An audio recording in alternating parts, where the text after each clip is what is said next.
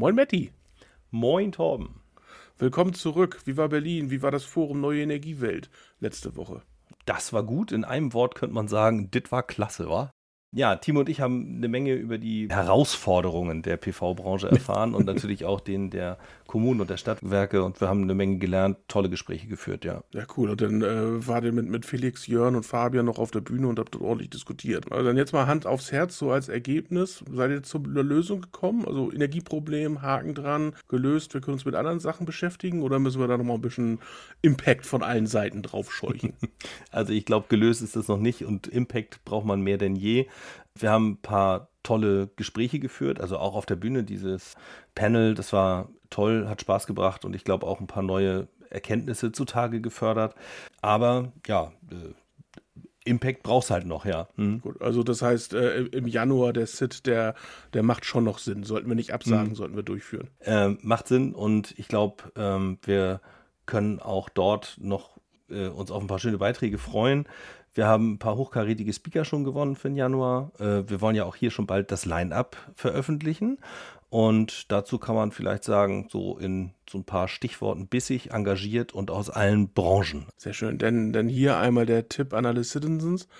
Äh, bis Ende September gibt es noch den Early Bird Tarif, da spart ihr noch bares Geld. Äh, und äh, ab Oktober kosten die Tickets dann richtig viel. Also dann wird es richtig teuer. Nee, also äh, ich glaube, wir sind immer noch mit Abstand das günstigste freie Fachevent äh, und so soll es auch bleiben.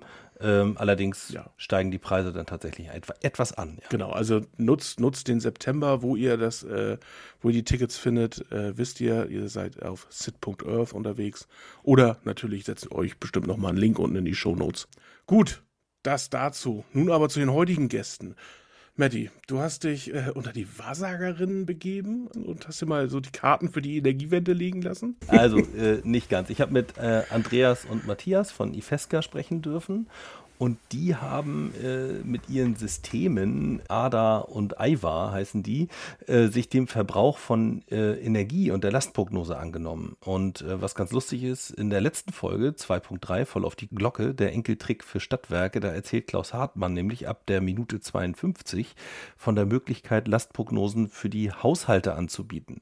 Da sieht er eine große Lücke für Stadtwerke, die äh, genutzt werden kann. Und genau das hat auch IFESCA vor. Also in der Vision wollen mhm. auch die Kolleginnen von IFESCA an diese Lastprognosen ran. Und mit diesem Lastprognose-Thema versuchen sie halt nicht Arbeitsplätze zu vernichten, sondern wir haben ja immer mehr Punkte, die analysiert werden müssen. Sie wollen also mit ihrem System dem Fachkräftemangel entgegenwirken und den Ausgleich. Und so wie ich das gesehen habe, komplett gebootstrapped. Also mhm. ne, keine, also zumindest keine großen amerikanischen Unternehmen irgendwo im Hintergrund mit drin. Und das finde ich ja schon mal sehr sympathisch. Äh, und das kennen wir beide ja, was das teilweise für ein steiniger Weg sein kann. Ne? Also mhm. Respekt. Mhm. Ja, genau. Also eine Menge Bootstrapping ist dabei, wobei es einen Investor gibt, dazu aber dann äh, mehr im Gespräch. Ja, auf jeden Fall sehr sympathische Leute. Mhm. Das kann ich bestätigen. Es gibt allerdings auch noch eine kleine redaktionelle Info für euch. Die Aufnahme ist ja schon von Ende Mai. Wir bereiten ja diese Staffel schon ein bisschen länger vor. Und da war Matthias noch bei der IFESCA. Und inzwischen ist er bei der E-Werk Group. Aber das äh, tut jetzt sozusagen dieser Folge keinen Abbruch. Also Matthias hat äh, sozusagen unsere Gruppe der möglichen Gesprächsthemen nochmal erweitert. Und ich hoffe, dass wir äh, mit Matthias dann vielleicht in der Staffel 3 dann über das Thema E-Werk Group auch nochmal sprechen können in seiner neuen Rolle. Also das jetzt mal nur so als kleine Transparenzbemerkung am Rand. Okay, dann würde ich sagen, ich nutze jetzt mal meine Glaskugel und ich, ich sehe eine neue Folge auf uns zukommen vom Digitale Stadtwerke Podcast. Ich sehe die Folge 2.4 und ich sehe ein spannendes Gespräch mit, mit Matti, mit Andreas, mit Matthias. Folge 2.4 von Adam und Iva bis C3PO. Die Heldenreise der Lastprognose.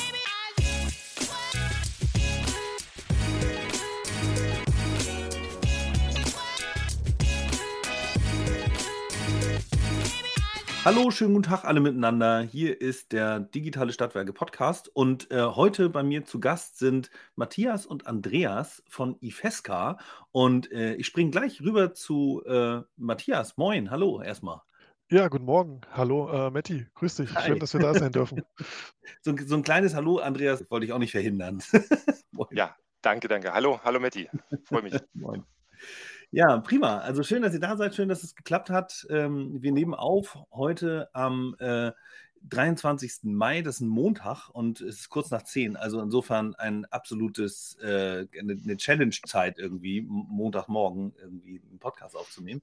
Ähm, genau, und da ich dann äh, gar, nicht so viele Worte habe zu dieser Uhrzeit, äh, gleich die Frage an Matthias, sag mal, warum bist du bei Ifesca? Äh, was macht Ifesca so in kurz und knapp und wie bist du da gelandet? Ja, äh, erstmal Challenge accepted. Also Montagmorgen Podcast fetzt. Ich glaube, es ist die beste Zeit, die man haben kann. Ähm, genauso ging es mir damals auch äh, bei Ifesca. Und zwar äh, hat mich auch der Andreas äh, damals so ein bisschen für das Energiemarktthema äh, ja, aufmerksam gemacht, wo, ganz, wo ich ganz selber festgestellt habe, ey, man, super spannende Geschichte, super Chance für mich, da würde ich gern dabei sein. Mhm. Ich war auch bei der Geschichte, wie sich wie Ifesca äh, entstanden ist vor fünf Jahren, äh, live dabei. Per Zufall habe ich noch für eine andere Firma gearbeitet äh, in meinem vorigen Job und einer meiner Kunden war damals in Ilmenau. Mhm. Und äh, wie üblich wollte ich bei Andi auf einen Kaffee vorbeifahren äh, im Fraunhofer Institut, schauen, wie es ihm geht, was, was, was passiert so aktuell. Und er meinte, hey, komm doch mal hoch. Er war im Anzug, kannte ich nicht. Äh, wir haben heute gerade unseren ersten Tag bei IFESCA, wir machen gerade IFESCA auf, willst du das nicht mal angucken? Ich so, ja klar, gucke ich mir mal an. Und äh, so habe ich Ifesca kennengelernt, äh, sozusagen in der Geburtsstunde im äh, Shorthauer bei uns in Ilmenau.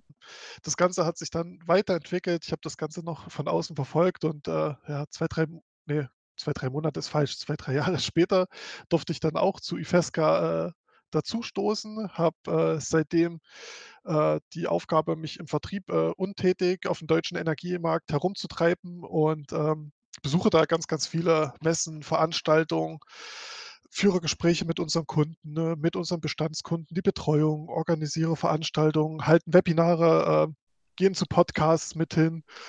Mhm. Und ähm, ja, so bin ich zu Ifesca gekommen. Was Ifesca vielleicht noch macht, äh, in ein, zwei Sätzen äh, rübergebracht. Wir sind Spezialisten in der Energiebedarfsprognosen.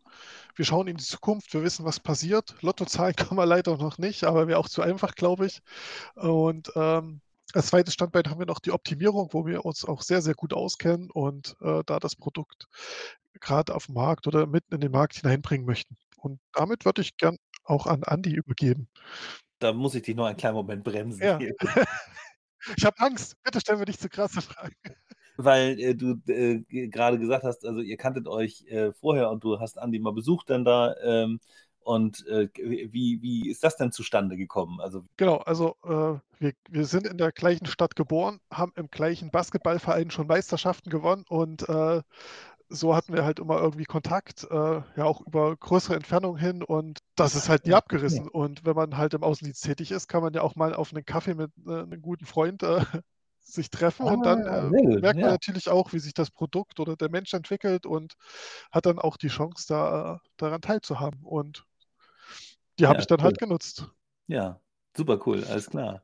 Ja, äh, und dann genau, einmal rüber den, den Basketball jetzt sozusagen zu Andreas. Ich sehe euch ja nur äh, hier gerade noch äh, per Kamera. Insofern, ich vermute mal, dass ihr äh, mich etwas überragt, wenn ihr Basketball spielt. Also ich bin ja nur so ein 1,75, also best, im besten Fall Fußball noch, aber äh, für andere Sportarten nicht besonders äh, geeignet. Ähm, genau, ja, alles klar. Basketball, rüber zu Andreas. Hi, wo kommst du her? Was hast du gemacht? Warum machst du das, was du jetzt tust? Ja, danke für die Einführung, Matze. Auch danke für das Intro, Metti. Ähm, wo komme ich her? Ich komme, wie gesagt, aus der gleichen Stadt wie Matthias, komme auch aus dem schönen Thüringen und mhm. habe gar nicht weit von meiner Heimatstadt dann äh, mich entschlossen, in Ilmenau zu studieren habe dort mhm. Ingenieurinformatik studiert und danach ging es direkt äh, im Berufsleben zum Fraunhofer Institut. Äh, Matthias mhm. hat es eben schon angesprochen. Und beim Fraunhofer Institut direkt auch zufällig rein das Thema Energiewirtschaft. Und von Tag 1 dann mit Kunden im Gespräch zum Thema Energiedatenmanagement, alles, was äh, die Energieversorgungsunternehmen eigentlich brauchen im Markt. Habe das mhm. Ganze dort mit dem Team zusammen vorangetrieben. Das war 2010 und ähm, wer die Energiewirtschaft ein Stück weit kennt, weiß, ähm, mit der Liberalisierung 2000 ähm, wurden auch neue große Softwarepakete entwickelt. Mhm. Und als ich 2010 dazu kam, es war ja zehn Jahre später sozusagen, ähm, sahen wir alle im Markt schon, hey, hier sind Themen unterwegs, die sind alt. Ja, Softwareentwicklung nach zehn Jahren, da muss man eigentlich neu austauschen, neu, neu denken. Und äh, wir haben Trends im Markt gesehen, wo wir gemerkt haben, das müssen wir irgendwie neu anfangen. Und haben dann in unserer Zeit bei Fraunhofer schon gemerkt, wir müssen das komplett neu aufziehen. Haben versucht, bei mhm. Fraunhofer das Spin-off zu, ma äh, Spin zu machen. Und haben das nicht geschafft und haben uns deshalb dann entschlossen, gut, da wir hier keinen Weg rausfinden in der Form, nehmen wir das Team einfach, machen einen Cut, einen harten und starten mit der Ifesca komplett neu bei Null. Aber dafür mit den Ideen im Rucksack, mit den äh, mit den Trends im Rucksack, die wir gesehen haben und haben dann eben 2016, das ist dann die Zeit, von der Matthias auch gerade gesprochen hat, beziehungsweise 2017, mhm. 2016 gegründet, 2017 dann den Geschäftsbetrieb aufgenommen und dort äh, unsere Ideen im Bereich Prognose und Optimierung neu gedacht und neu entwickelt. Ich bin, ähm, weil ich eben von Tag 1 bei Fraunhofer schon mit, den, mit dem Thema Consulting und äh, Kundenbetreuung ähm, beauftragt war und mir das auch mehr oder weniger als meine Passion angesehen habe. Ähm, bin bei IFESCA mit dem Thema Consulting und Produktentwicklung unterwegs gewesen von Anfang an, habe mhm. das ganze Thema betreut. Da ich einer der Gründer der IFESCA bin, ähm, dementsprechend auch in der gewissen Position, die es mit sich bringt. War mhm. für mich was Neues, quasi vom operativen weg auch ein Stück weit zum strategischen, also Investoren betreuen etc. Ganz interessantes Feld, äh, wenn man mhm. das noch nicht mhm. gemacht vor, vorher. Hm. Vielleicht auf jeden Fall. Eine Anekdote dazu noch erzählen. ich glaube, zu den Anekdoten kommen wir auf jeden Fall noch. Das können wir dann definitiv ja. noch machen. Sehr, sehr interessantes Feld. Ähm, und dadurch, dass wir jetzt in den letzten fünf Jahren wirklich schön gewachsen sind äh, und auch die Produkte gut platzieren konnten, ähm, habe ich mich jetzt tatsächlich vom Thema Consulting trennen müssen. Schweren Herzens, aber konzentriere mich jetzt rein auf die Produktentwicklung mhm. und würde heute dann auch aus dem, mit der Brille auf mit euch zu dem Thema reden. Genau. Cool. Ja, du hattest das vorhin schon im Vorgespräch gesagt. Also äh, nicht CPO, sondern C3PO. C3PO, ne? genau. Also die, die, es gibt ja dann immer diese tollen Bezeichnungen im Markt, also Chief Product Officer und da wir drei Produkte mittlerweile haben, C3PO, passt perfekt. Ja, sehr gut, sehr, sehr gut. Genau. Prima. Und ihr seid damals tatsächlich dann vom Fraunhofer mit dem, mit dem gesamten äh, Team sozusagen rausgehüpft bei Fraunhofer, reingehüpft in die IFESCA, in die neue Gründung. Genau, also ein, ein, großer Teil des Teams, der sich auch beim Fraunhofer mit dem Thema Energiedatenmanagement beschäftigt hat. Wir waren oder wir sind zu zehnt äh, in die IFESCA gewechselt. Es gab noch ein paar, die nicht mit wollten. Die haben eher lieber dieses Fraunhofer-Nest nicht verlassen wollen. Mhm. Aber mhm. wer schon mal eine hm, Firmengründung gemacht hat von null, der weiß, zehn Mann von Anfang an zu beschäftigen, ist, das ist das hart. Da muss man Investoren finden, da muss man, ja. ja, da muss man sich aufstellen diesbezüglich.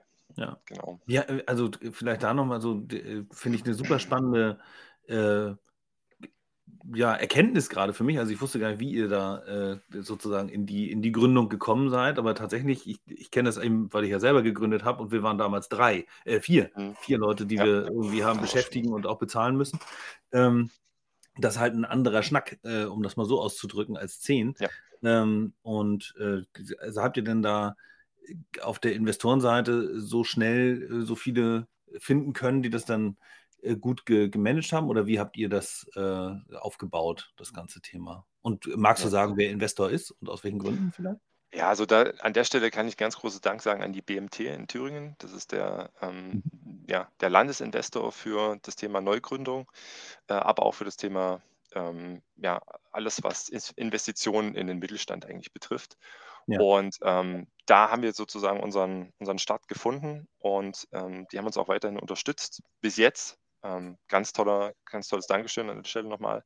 Und die mhm. haben es uns auch ermöglicht, halt in der Form zu starten. Wir haben gesehen, dass das Produkt, was wir auf den Markt bringen wollen, äh, gut skalieren kann ähm, und haben dementsprechend auch gesagt, wir nehmen das Investment in die Hand. Wir wissen, äh, dass Forscher an der Stelle ein bisschen Geld kosten, ja, aber wir geben euch, wir haben das Vertrauen in euch, wir geben euch das Grundinvestment, ihr macht ja. das und seitdem wächst das Business, es gedeiht ähm, und da das gedeiht, findet man dann eben auch nochmal ähm, wenn man weiter wachsen will, eine Anschlussfinanzierung. Wir sind jetzt mittlerweile bei, ähm, ich glaube, 45 Angestellten. Das heißt, innerhalb von fünf Jahren mhm. das Ganze fast verfünffacht an Angestellten. Und da sieht man dann auch, ähm, wo das Business mal hingehen soll. Also unser Ziel ist nicht, ähm, weiterhin hier 20 Stadtwerke in, in Deutschland zu betreuen, sondern wir wollen tatsächlich so weit gehen, und da sind wir vielleicht auch schon bei dem Thema, was die FSK im, im Herzen und im Grunde machen will. Ja, genau. Äh, wir wollen schon so weit gehen, dass der Service, den wir entwickelt haben bezüglich der Prognose, nicht nur den Großen zugutekommt, sondern eben am Ende auch, und das ist unsere Vision, den Kleinen, den ganz Kleinen, nämlich den Haushalten, den Einzelhaushalten. Das bedeutet, ähm, unsere Vision ist es, Prognose für die Oma zur Verfügung zu stellen. Ja. Im, Okay. Im Endeffekt, wenn man es ganz weit denkt, sogar so weit, dass in der eigenen Hausinfrastruktur die Algorithmik irgendwie gekapselt zum Einsatz kommt. Und wie wir das machen, ich denke, da kommen wir jetzt auch im, im Gespräch noch drauf. Mhm. Äh, nur soweit, wir haben den ersten Schritt schon gemacht. Wir haben die Energieversorgungsunternehmen mit unserem Service versorgt und sind Mhm. jetzt gerade dabei, den Markt der, der energieintensiven Industrie anzugehen. Also dann eben Okay. auch den Endkunden schon direkt zu versorgen. Lass uns einmal also ganz, Ja. ganz äh, kurz nochmal auf den 2016 kommen. Euer Mhm. allererstes Produkt, der erste Pitch sozusagen. Ähm, g- Ging es da tatsächlich um diesen, um, um die klassische äh, Prognose äh, rein um äh, Stromverbrauch oder wie muss ich mir das vorstellen? Ja, ist tatsächlich der Fall gewesen. Wir haben damals gesagt, ähm, wir sehen im Markt, dass sich die Anzahl der verfügbaren Datenpunkte, die erfasst werden, die wird sich pro Jahr verfünffachen, teilweise, teilweise verzwanzigfachen, je nachdem, wann dann endlich der Smart Meter verfügbar ist. Ja, so 2016, man kann ja, wenn man im Kopf zurückgeht, äh, war, war das ein Thema, was sehr, sehr heiß war. Mittlerweile ist es Mhm. noch lauwarm, aber immer noch nicht ganz umgesetzt. Äh, aber unabhängig auch von den Smart Metern ist es so, dass die Datenverfügbarkeit extrem gestiegen ist. Mhm. Und das bringt zwei Sachen mit sich. Eine positive, das eine ist die positive Sache, die Daten sind verfügbar und die negative Sache, die Daten sind verfügbar. Also das bedeutet, ähm, ich habe sie, ich muss etwas damit tun und ich habe sie, ich kann etwas damit tun. Und ähm, mit den herkömmlichen Algorithmen, die wir im Markt gefunden haben, gerade was das Thema Prognose betrifft, äh, zu dem Zeitpunkt wussten wir, da kann keiner was mit anfangen. Ich hätte bei mir äh, in den Schulungen, die ich früher bei Fraunhofer gehalten habe, zum The Thema Data Science, also am Ende, wie kann ich Zeitreihen sinnvoll analysieren und welche Erkenntnisse kann ich daraus ziehen, hatte Mhm. ich äh, Leute sitzen aus den Stadtwerken, die nach meiner Schulung gesagt haben, vielen Dank, jetzt kann ich hier mit dem Produkt was anfangen, ich kann endlich loslegen. Halbes Jahr später, Check-up, wie war die Schulung, wie, wie hast du es angewendet? Ah, ich habe keine Zeit gehabt. Ja, toll, aber ich habe das alles wieder vergessen, ich habe keine Zeit gehabt. Und da haben wir uns Mhm. überlegt, Mensch, warum müssen wir denn jemandem beibringen, wie man eine Zeitreihe analysiert und wie man mit der weitermacht, wenn das nicht eine KI machen kann, wenn das nicht eine künstliche Intelligenz übernehmen kann? Und genau das haben wir dann getan. Wir haben im Kopf überlegt ähm, oder im Kopf uns die, die KI zurechtgelegt, wie sie den Anwendern bei den EVUs bezüglich der Prognoseerstellung helfen kann und sind dann tatsächlich so weit gekommen, einfach mal in den Raum zu stellen, das kann doch komplett automatisiert werden. Und was man automatisieren kann, kann man parallelisieren. Und was man parallelisieren kann, skaliert. Dann habe ich nämlich nicht mehr die, die Problematik, dass ein Data Scientist, der im Stadtwerk sitzt, sich pro Stunde eine Zeitreihe angucken kann und für die eine Prognosemodell erstellen kann, sondern ich habe einen Service, der pro Minute oder alle zwei Minuten 1000 Stück parallel rechnen kann. Und das ist dann eben die Antwort darauf, wie kann ich mit den Daten jetzt umgehen, die zur Verfügung stehen. Ja? Also einfach den, den Bequemlichkeitspunkt nochmal mitgedacht. Also ich kenne das auch von, von Schulungen, wenn äh, viele Menschen irgendwie auch Feuer und Flamme für ein Thema sind und sagen, ja cool, habe ich verstanden, super geil. Und dann kommt, dann schlägt der Alltag wieder zu und boing, ist alles nicht umsetzbar und es verstreicht Zeit und es wird, das wird dünner sozusagen, immer mehr Wasser im Wein und am Ende hat man nichts gemacht. Ich finde das äh, ganz äh, intelligent natürlich da, mit künstlichen Intelligenzen dann vorzugehen und diesen Punkt sozusagen irgendwie dann zu automatisieren. Ähm, würde bei mir aber jetzt auch auslösen, dass das natürlich ein Stück weit Kontrollverlust oder vielleicht auch so ein bisschen, wenn ich, wenn ich mich jetzt in eure Hände begebe, was macht erstens, was macht mein Datenscientist, der den, der, Mhm. der, so, ich Ja, weiß, die sind ja auch rar im Markt, also verliere ich den jetzt sozusagen an, an andere Unternehmen, weil der hier bei uns keine Challenge mehr hat. Ähm, und äh, andererseits begebe ich mich in eine Abhängigkeit, die ich dann unter Umständen nicht einfach wieder so schnell zurückholen kann. Also ihr könnt ja tolle Software haben und tolle Algorithmen, aber am, äh, am Ende aller Tage ein ganz fieses Lizenzmodell, das ich irgendwie gerne wieder verlassen möchte, weil ich feststelle, oh, ah, scheiße, jetzt habe ich hier äh, zwei Jahre mit denen und das, aber ich blute aus finanziell. Mhm. Keine Ahnung. ja. Ähm, so, wie wie begegnet ihr solchen Sachen? Vielleicht Matthias. Genau. Ähm, ja, erstmal diesen Vertrauensbonus, den wir uns versuchen zu erarbeiten. Das war halt in den ersten Monaten, Jahren ziemlich schwierig, auch die Stadtwerke davon zu überzeugen, hey, schaut mal, wir haben hier eine künstliche Intelligenz, wir haben einen Cloud-Service, ähm, ihr kriegt das nicht mal vor Ort bei euch installiert. So, oh mein Gott, was passiert hier? Die Welt bricht fürs Stadtwerk zusammen, sozusagen, mhm. oder für einen Energiedienstleister. Ähm, da mussten wir ganz, ganz viel Überzeugungsarbeit leisten, haben das dann mit äh, Live-Tests äh, versucht dagegen zu steuern, wo man ganz einfach erstmal uns von der IFESCA kennengelernt hat, ähm, hat gemerkt, wie arbeiten wir. Es ist ja schon eine gewisse Manpower auch dahinter, wo man sagt, okay, man muss den Kunden erstmal langsam heranführen.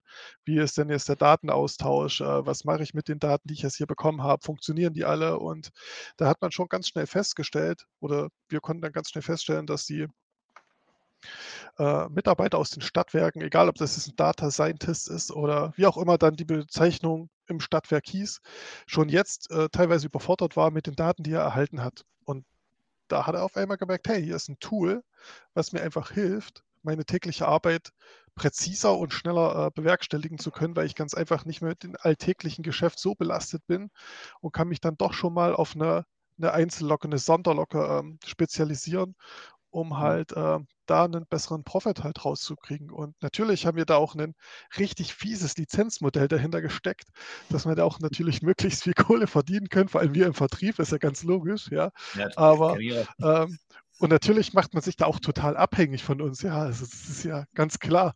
Und man muss aber ganz ehrlich sagen, ja klar, haben wir ein ganz normales Standard-Lizenzmodell, wird, da reißt jetzt keiner aus dem Fenster, wir sind da schon ganz gut auf dem Markt vertreten. Mhm. Abhängig macht man sich in dem Sinne nicht, weil man ja auch noch prinzipiell seine rudimentären äh, ja, Prognose-Skills in der Firma hat. Äh, in der Regel hat jedes Energiedatenmanagement irgendwie eine, eine einfache Standard-Steno-Prognose-Methodik, die ich nutzen kann. Und mhm. die kann ich ja auch, wenn ich mit IFESCA nicht zusammenarbeite, ganz einfach wieder reaktivieren und habe dann meinen alten Workflow oder meinen alten Prozess, wie ich ihn früher gelebt habe, ähm, zum Weiterführen. Mhm.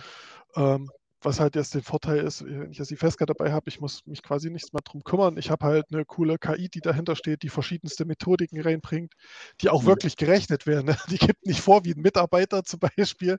Ja, ja, das habe ich so gerechnet. Die Methodik habe ich da und da angewendet, aber im Prinzip war es vielleicht doch nur eine Vergleichstagsmethodik. Und mhm. das bringen wir halt alles mit. Und ich denke, das sind einfach viel mehr Vorteile, die wir damit bringen im Vergleich zu fast keinen Nachteilen. Und habt ihr äh, wenn das Argument natürlich auch ist, dass die äh, Personen, die sich praktisch mit dieser ganzen äh, Prognose, äh, im Haus eines Energieversorgers beschäftigen, wenn die sich einfach dann eher auf diese Spezialthemen werfen können und ihr, wie soll man das 0815-Geschäft im Grunde automatisiert äh, läuft.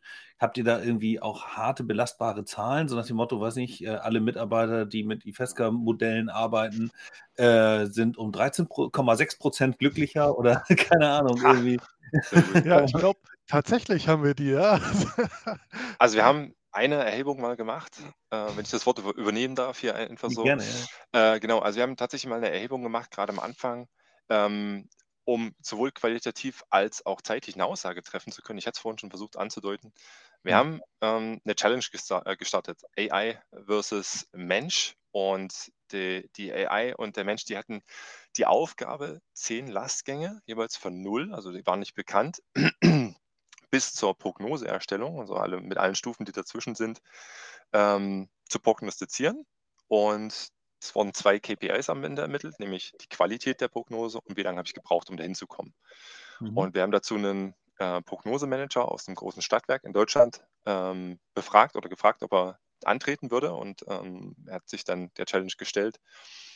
Und die, das Resultat war dann von den zehn Lastgängen, waren sieben pro, ähm, qualitätstechnisch besser bei uns ich glaube, zwei waren unentschieden, also war, war keine größere Winze. Ja. Eine war tatsächlich ähm, besser auf der anderen Seite, aber auch mhm. nur geringfügig, aber soll ja erwähnt sein an der Stelle.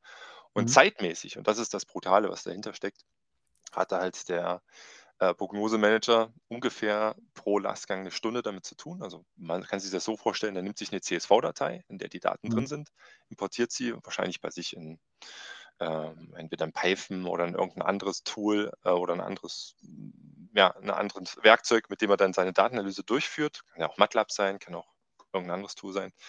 macht dann seine ähm, Analysen, also irgendwelche Autokorrelationsanalysen, Histogramme erstellen etc. und wählt daraufhin dann aus, ha, die Charakteristika, also das Prognosemodell verwenden, das Prognosemodell muss so und so eingestellt werden, trainiert werden, validiert. Dann kann die Prognose erfolgen. Wir brauchen dafür, brauchten damals, da sind wir mittlerweile übrigens schon schneller geworden, äh, brauchten damals dafür zwei Minuten pro Lastgang. Der Prognosemanager eine Stunde. Und da wir es paralysieren können, brauchten wir in Summe zwei Minuten für alle zehn und der Prognosemanager eben zehn Stunden. Und das ist natürlich ein brutaler Vorteil, ähm, wenn man sich das mal einfach auf der Effizienzebene überlegt. Wenn du übrigens sagst, ne, dann wird der ja arbeitslos, der eine Data Scientist. Ja. Das Schöne an der Stelle ist, oder das, das Schwierige für den, das Stadtwerk ist eigentlich, mh, hm, er müsste jetzt nicht den einen entlassen, sondern er müsste eigentlich zehn weitere einstellen, um mit der Masse an Daten klarzukommen. Und jetzt mit dem Tool ist es halt möglich, diesen einen Data Scientist, der da ist, der muss ja mit den Ergebnissen trotzdem weiterarbeiten. Er hat ja trotzdem noch die Pflicht, äh, sich dementsprechend darum zu kümmern, kann sich, hm. wie Matze sagte, um andere Spezialsachen kümmern. Vielleicht gibt es ja noch eine Prognose, die eben, wo er nochmal manuell ran muss. Und das ist der Vorteil. Er übernimmt diesen ganzen Standardkram, der geht dann nicht deswegen, sondern der kann sich eben nochmal ganz spezifisch äh, um mhm. diesen eigenen Anwend einen Anwendungsfall kümmern und hat deshalb diesen hohen zeitlichen Ersparnis, aber auch die qualitative Verbesserung an der Stelle. Ja. Und das äh, okay. schlag, schlug damals absolut in die Kerbe, in die, die, den Pain, den wir jetzt auch fühlen bei uns, wenn es darum geht, unsere neuen Mitarbeiter einzustellen, ist mhm. unglaublich schwer, jemanden in den Markt zu finden. Und das geht in Stadtjahren ganz genauso. Äh, Data Scientisten finden ist halt schon eine Kunst für sich irgendwie. Mal so, was, was die Arbeitslast innerhalb eines Energieversorgers angeht. Ähm, hat, also nimmt sozusagen die Bearbeitung von solchen Lastgängen und, und eben genau diesen Prognosenotwendigkeiten äh, mit der Volatilität, mit der steigenden sozusagen zu? Oder hat, ist das irgendwie, ich bin ja kein, kein, kein Energieprofi sozusagen, sondern habe da ja sozusagen irgendwie nicht, nicht so richtig viel mit zu tun. Deswegen stelle ich mir gerade die Frage. Also der, der Markt, die Preise explodieren, äh, Angebote haben eine immer kürzere Haltefrist und so weiter. Bedeutet das, dass da tatsächlich einfach auch die, die schiere Menge dieser Lastgänge, die man da zu analysieren hat, mehr wird? Ja, ja das ist absolut. Also man muss ja nur einfach mal die Zahl sehen, wie viele Smart Meter mittlerweile in Deutschland verbaut sind und was für Möglichkeiten oder Potenziale da auch für Energieversorger da sind.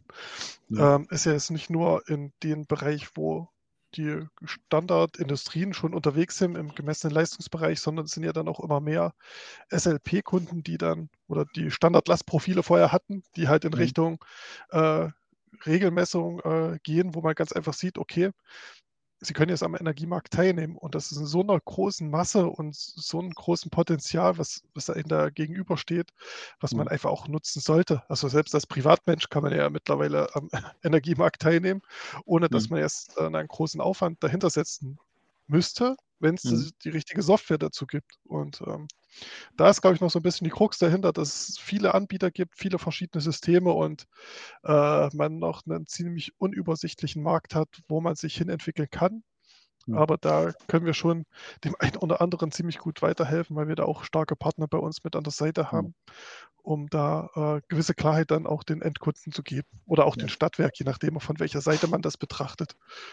Also die, äh, ich finde es ja einfach, äh, kenne das aus anderen Analysesituationen, äh, ne? wenn es also um, was ich, Performance im, im, Marketing geht oder solche Dinge. Also je, je, schlechter sozusagen meine Datenerfassung ist, desto blöder kann ich nachher auch äh, analysieren und desto unschärfer wird der ganze Spaß. Äh, nun habt ihr, äh, oder äh, Andreas ja gerade schon das die Erfolgsgeschichte des Smart Meters in Deutschland angesprochen. das heißt, die Messpunkte ich sage, da, es könnten mehr sein, um das mal vorsichtig auszudrücken, und damit hätte man wahrscheinlich auch eine deutlich bessere Prognosemöglichkeit äh, dann auch im Markt. Äh, nichtsdestotrotz habt ihr jetzt jenseits von Strom auch noch andere Prognosedinge, die ihr da irgendwie macht. Also ähm, C3PO, ne? wir haben jetzt über mhm. Strom gesprochen, das ist sozusagen das eine Produkt wahrscheinlich. Ähm, und äh, welche anderen beiden sind denn jetzt noch dazugekommen? Was die Produkte betrifft, das ist immer so eine Frage, ähm, unterscheidet sich das weniger nach der Sparte? Ja, also Mhm. unser, unser Produkt, die Fesca Aiva, das Cloud-Produkt, das ist vielleicht auch noch entscheidend, was man an der Stelle erwähnen sollte. Ja. Lokale Installation lässt sich schwer so stark skalieren, wie wir das jetzt in der Cloud können und deshalb dem, dementsprechend auch diesen Performance-Zuwachs äh, gewährleisten können. Ähm, das Cloud-Produkt ist für alle Sparten da. Das heißt, ob ich eine Fernwärmeprognose machen will, ob ich eine Gasprognose machen will, Strom oder auch ein anderes Medium. Also wir haben tatsächlich, keine Ahnung, schon 20 Medien äh, irgendwo prognostiziert. Solange ich es auf eine Zeitreihe pressen kann, kann der Algorithmik damit umgehen. Klar haben wir Spezialprognosen, die wir irgendwo anwenden, also zum Beispiel PV-Prognose im Strombereich ist ein anderes Modell, also ein ganz anderes Modell als der Methodenpool, der bei einer Lastprognose zum Einsatz kommt. Also Last im Sinne von irgendein Verbraucher, der im Netz ist. Ja. Äh, Wind auch nochmal ein ganz eigenes Modell. Aber die anderen ähm, Produkte tatsächlich, die kommen eher aus dem energieintensiven Bereich und die kommen auch eher aus dem Bereich Optimierung. Das heißt, wenn wir. Ähm, wenn wir uns das mal vorstellen, diese ganze Problematik, die du auch gerade angesprochen hast, der Komplexität, die im Markt zunimmt, ja, also erstmal die Anzahl der Daten nimmt zu, kriege ich hin über Skalierung, aber auch die Komplexität der Entscheidungsmöglichkeiten. Energiemarktteilnahme, ja, nein. Äh, Stadtwerk besorgt sich das, seine Energie irgendwo langfristig, äh, irgendwelche Bänder und dann nur noch der kurz, der, der, der, der übrig bleibende Teil dann eben im Day-Ahead-Markt oder vielleicht sogar im Intraday-Markt oder mache ich komplett alles, setze ich alles auf eine Karte, gehe ins Risiko und äh, mache meine komplette Versorgung im, im Kurzfristbereich. Diese Entscheidungen zu treffen oder auch erzeuge ich selber, kaufe ich nur ein, PPAs, diese Entscheidung, das ist das Thema, was wir bei uns ähm, in der Optimierung mit abbilden. Das heißt, wir haben nachgelagert nach dem Prognoseprozess, in dem alle nicht einflussbar oder beeinflussbaren äh, Größen irgendwo prognostiziert werden, versuchen wir über ähm, ja, Prognose, äh, nicht Prognose, Optimierungsmodelle, ähm, eine, eine Landschaft abzubilden, die dem entspricht, was auch vor Ort bei dem Stadtwerk entweder physisch, indem ich ein Blockheizkraftwerk habe, oder indem ich auch einen Speicher habe, den ich betreibe, aber auch virtuell, indem ich verschiedene Bezugsverträge habe, die ich gegeneinander laufen lassen kann und optimieren kann. Mhm. Das versuchen wir in einem Optimierungsmodell abzubilden und äh, daraus ist eben ein weiteres Produkt entstanden. Deshalb dieses, diese zweite, ähm, zweite und dritte Produkt. Mhm. Und wir merken gerade, dass die Vorarbeit dazu für sehr, sehr viele Kunden auch noch interessant ist. Und da gehen wir dann drittes Produkt eher in den energieintensiven Bereich. Zum Beispiel kommt ein Kunde zu uns und sagt, oder ein, ein Endverbraucher zu uns und sagt, ich möchte mir auf meine Industriehalle noch eine PV-Anlage packen. Ich habe Platz, ich kann zwischen 0 und 5 MW dorthin packen, großes Unternehmen. Mhm. Ähm, wie groß soll die sein? Optimalerweise. Zweites Thema der Optimierung, also so ein Dimensionierungsthema. Ah, okay. Und da kommen Ingenieurbüros auf uns zu, da kommen ähm, äh, Consultants, also Berater an der Stelle auf uns zu, aber eben die energieintensiven Unternehmen auch direkt und fragen das an. Das ist eben diese drittes Produkt oder dritte Produktsparte, die wir angehen. Ah, das bedeutet also äh, quasi, ich habe jetzt äh, einen Betrieb, der einfach viel Energie verbraucht, was auch immer ich gerade da tue, mhm. und ich möchte meinen eigenen Energiemix optimieren und damit ja. am Ende Kosten sparen und ich äh, ja. befinde mich sozusagen in der im Grenzbereich zwischen ich pflaster alles voll, dann kann es aber sein, dass ich zu viel investiere in den ganzen ja. Spaß, kostet ja auch alles Taler. Ja. Ähm, das heißt, ihr rechnet dann aus, was ist der optimale, äh, optimale Rahmen, Größe. in dem genau. da investiert gehört und nehmt dann äh, sowas wie historische Wetterdaten, wenn es um eine PV-Anlage geht oder sowas hinzu und den Standort und all diese ganzen Einflussfaktoren, die am Ende eine Wirtschaftlichkeit für eine PV-Anlage beispielsweise rechnen können. Ja, bis hin zur Analyse, wie groß müsste ein Speicher sein, der dazu gehört, ein elektrischer. Kann, Ah. lohnt sich auch noch die Teilnahme am Energiemarkt, Ja. Flexmarkt, der Spotmarkt oder auch Regelenergiemarkt. Also das wird alles mit beleuchtet. Okay. Ähm, ja. das wird, also jetzt, ich fantasiere jetzt einfach mal wild Ja. rum, ja. Also ich habe einerseits kann ich einen Speicher füllen, weil dann, weiß ich nicht, Phasen von dicken Wolken äh, überbrückt werden können über den Tag, weil ich weiß ich nicht, nur Zweischichtbetrieb habe und meistens unter Tageslicht arbeite. Ähm, äh, kann aber auch sein, dass ich da tatsächlich äh, überschüssige äh, Mengen äh, am Markt verkaufen will, habe ich auch wieder eine Einnahmesituation. Äh, äh, rechnet ihr denn auch sowas wie, weiß ich nicht, ein ganzes Gewerbegebiet? Weiß ich nicht, das sind mehrere Verbraucher, die sich jetzt zusammenschalten und sagen, okay, wir haben vielleicht sogar über die ähm, über den Tagesverlauf eine tolle Ergänzung zueinander. Kann ja sein. Der eine verbraucht halt zu einer Zeit mehr, äh, wo der andere eher äh, produziert, aber, aber dessen Maschinen stillstehen oder sowas. Also äh, gibt es wahrscheinlich eine Menge unterschiedlicher Szenarien, aber sowas ist auch denkbar oder, oder schon gelaufen? Äh, ist auf jeden Fall denkbar. Wir starten gerade das erste Projekt dazu. Also, Mhm. das ist ja ein Konzept, äh, was oftmals unter virtuelles Kraftwerk ähm, bezeichnet Ja. wird. wenn man es so be äh, bezeichnet. Und da ist auch viel Bewegung gerade im Markt. Das scheitert Ja. oder, hm, was heißt das, das scheitert? Das das entscheidet sich immer dann daran, ob sich jemand findet, der dafür verantwortlich sein möchte. Also, dass ob's da ob die, hm, Mitwirkenden an der Stelle, die vor Ort sind, dann tatsächlich auch zusammen das betrachten wollen in irgendeiner Form. Ja. Und, ähm, also 'n virtuelles Kraftwerk, da gehört jetzt dann nicht nur der der Verbrauch, sondern auch die Einspeisung dazu. Mhm. Und, ähm, die und auch der Verbrauch, also für den ich glaube, für diesen ich weiß gar nicht, ob's schon 'n Begriff gibt für dieses beidseitige Thema, äh, Mhm. dass man quasi einspeist und auch weil das virtuelle Kraftwerk ja oftmals nur als Erzeuger, die an die irgendwo an unterschiedlichen Stellen stehen, die aber als eine Einheit dann betrachtet werden, bezeichnet wird. Aber die Verbraucher dazuzunehmen, ist dann, äh, 'n einfaches. Und da ist es tatsächlich so, dass wir die ersten Anfragen haben, wo sich Gemeinden, wo sich vielleicht auch nur Betreiber, wie du's jetzt gesagt hast, von Mhm.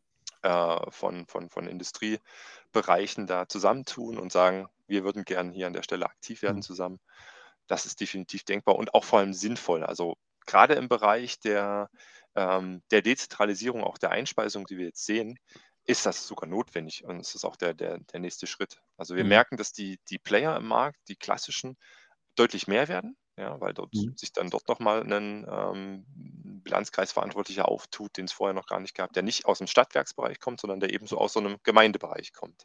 Mhm. Und, ähm, der braucht dann eben natürlich um die Regularien der Regulator lässt sich ja immer was einfallen. Mhm. Ähm, um die dann denen auch klarzukommen oder hinterherzukommen, braucht er dann eben auch solche Software, die dann eben angewendet werden kann. Aber ist ist das jetzt nicht für den Vertrieb, Matthias, 'ne 'ne Sache, die irre komplex wird? Also, wenn man jetzt Ja. irgendwie sonst hast du irgendwie so einen Ansprechpartner, ich habe ein Produkt und weiß ganz genau, okay, dieses Produkt, ich habe meine Persona, ja, im besten Fall, das ist so genau der Punkt. Ähm, wenn ich jetzt 'n Gewerbegebiet adressiere und sage: „Ich habe da wirklich 'ne coole Geschichte“, wie so 'n ganz dann dann gehst du ja wirklich von Tür zu Tür und musst ja erst mal ganz viel Stakeholder-Management machen und einfach irgendwie alle Stimmen Absolut. zusammenholen und 'ne Gruppe bilden und 'n Verein gründen oder was auch immer man machen kann, damit man dann irgendwie gemeinsam an einem, äh, Strang zieht. Genau. Habt ihr da Äh schon 'n 'n vertriebliches Modell, das du umsetzen möchtest oder forscht ihr da auch noch so 'n bisschen nach Best Practice? Ähm, ja, du hast es angesprochen, Best Practice. Also, wir sind da grade dabei, das auch, äh, umzusetzen. Also, es ist ja nicht nur, dass man, äh, ein Gewerbegebiet betrachtet, sondern das sind ja auch teilweise große Unternehmen, die verschiedene Standorte komplett in Deutschland verteilt haben. Mhm. Und die muss man ja auch, äh, irgendwie unter einen Hut bringen. Die sind zwar jetzt physisch nicht direkt miteinander verbunden, aber, äh, abrechnungstechnisch meistens miteinander verbunden, die schon 'ne Energiezentrale haben und, ähm da sind wir grade dabei, die ersten Kunden zu gewinnen für uns oder auch erste Projekte schon, äh, die ins Leben gerufen wurden. Und das nehmen wir Mhm. dann als Best Practice sozusagen mit, als Beispiel vielleicht dann auch in 'nem Gewerbegebiet, wo halt auch größere und kleinere Verbraucher dann, äh, zusammengeschlossen werden können. Und Mhm. das erinnert mich immer noch so an die Anfangszeiten auch, äh, von den Stadtwerken. Da gibt's ja auch verschiedenste Stakeholder, die eine Prognose von uns, äh, bekommen können oder so wie jede einzelne Abteilung dann zu überzeugen, dass der Mhm. Geschäftsführer, äh, dann am Ende auch noch abgeholt wird und sagt: „Ja, okay, wir wir, äh, bestellen halt die Ifesca-Prognose für für unser gesamtes Unternehmen.“ Mhm. Also gut, also ich erkenne eben auch da 2 Szenarien. Also einmal sozusagen sowieso dezentral aufgestellte Filialbetriebe, würde ich sie mal nennen. Weiß ich nicht, da ne, vielleicht gibt's ja sogar Supermärkte, für die das gut Ja. funktioniert. Nicht, da habe ich jetzt irgendwie 'n Supermarkt, der über ganze über das ganze Bundesgebiet verteilt ist, der aber Genau. irgendwie wegen der Also, wir Abrechnung haben da auch erste Ansätze, die sogar europaweit, Mhm. äh, gehen werden, weil es gibt ja verschieden große Filialisten. Mhm. Ich darf den Namen leider nicht nennen, aber, äh, die europaweit auch unter unterschiedlichsten Markennamen vertreten sind. Da helfen wir auch erst mal zu schauen, wie ist das Energiemonitoring und wie entwickelt sich das Ganze dann weiter. Wenn ich irgendwie an die großen Übertragungsnetze und so weiter denke und die ja auch irgendwie 'ne Entlastung brauchen, beziehungsweise da muss man auch auch um um Netzstabilität sozusagen sich kümmern, ähm, denke ich halt einfach in so 'nem zusammenhängenden Gebiet, also etwas regional Zusammenhängendes, kann irgendwie 'n ganz charmanten Verbraucher, Erzeuger, Prosumer-Pool bilden irgendwie so. Äh, und sind da in dem Zusammenhang, ähm, nicht eigentlich so klassisch so Stadtwerke also liegt da nicht einfach echt auch 'n Umsatzpotenzial und Geschäftsfeld denen vor den vor den vor den Füßen, weil sie einmal in der Region, äh, verbunden, verankert sind, äh, Ja. wahrscheinlich auch häufig vertrieblich so weit gut aufgestellt sind, dass sie zumindest irgendwie 'n Team haben, das auch mal äh, loslegen kann, um auch so ein bisschen Stimmung zu machen in so einem Gebiet und dafür zu sorgen, dass man gemeinsam irgendwie was voranbringt und Infoveranstaltungen und die Szenarien aufruft und dann vielleicht sogar sagt, hey, ihr müsst nichts gründen, sondern das kann über so ein Stadtwerk laufen, über einen gemeinsamen Vertrag und so. Da lassen sich auch Dinge mit Sicherheit einfacher machen. Habt ihr da im, im oder aus dem Markt auch mal solche Signale äh, gehört oder ist das jetzt nur so in meinem Kopf und ist am Ende gar nicht umsetzbar und totaler Quatsch?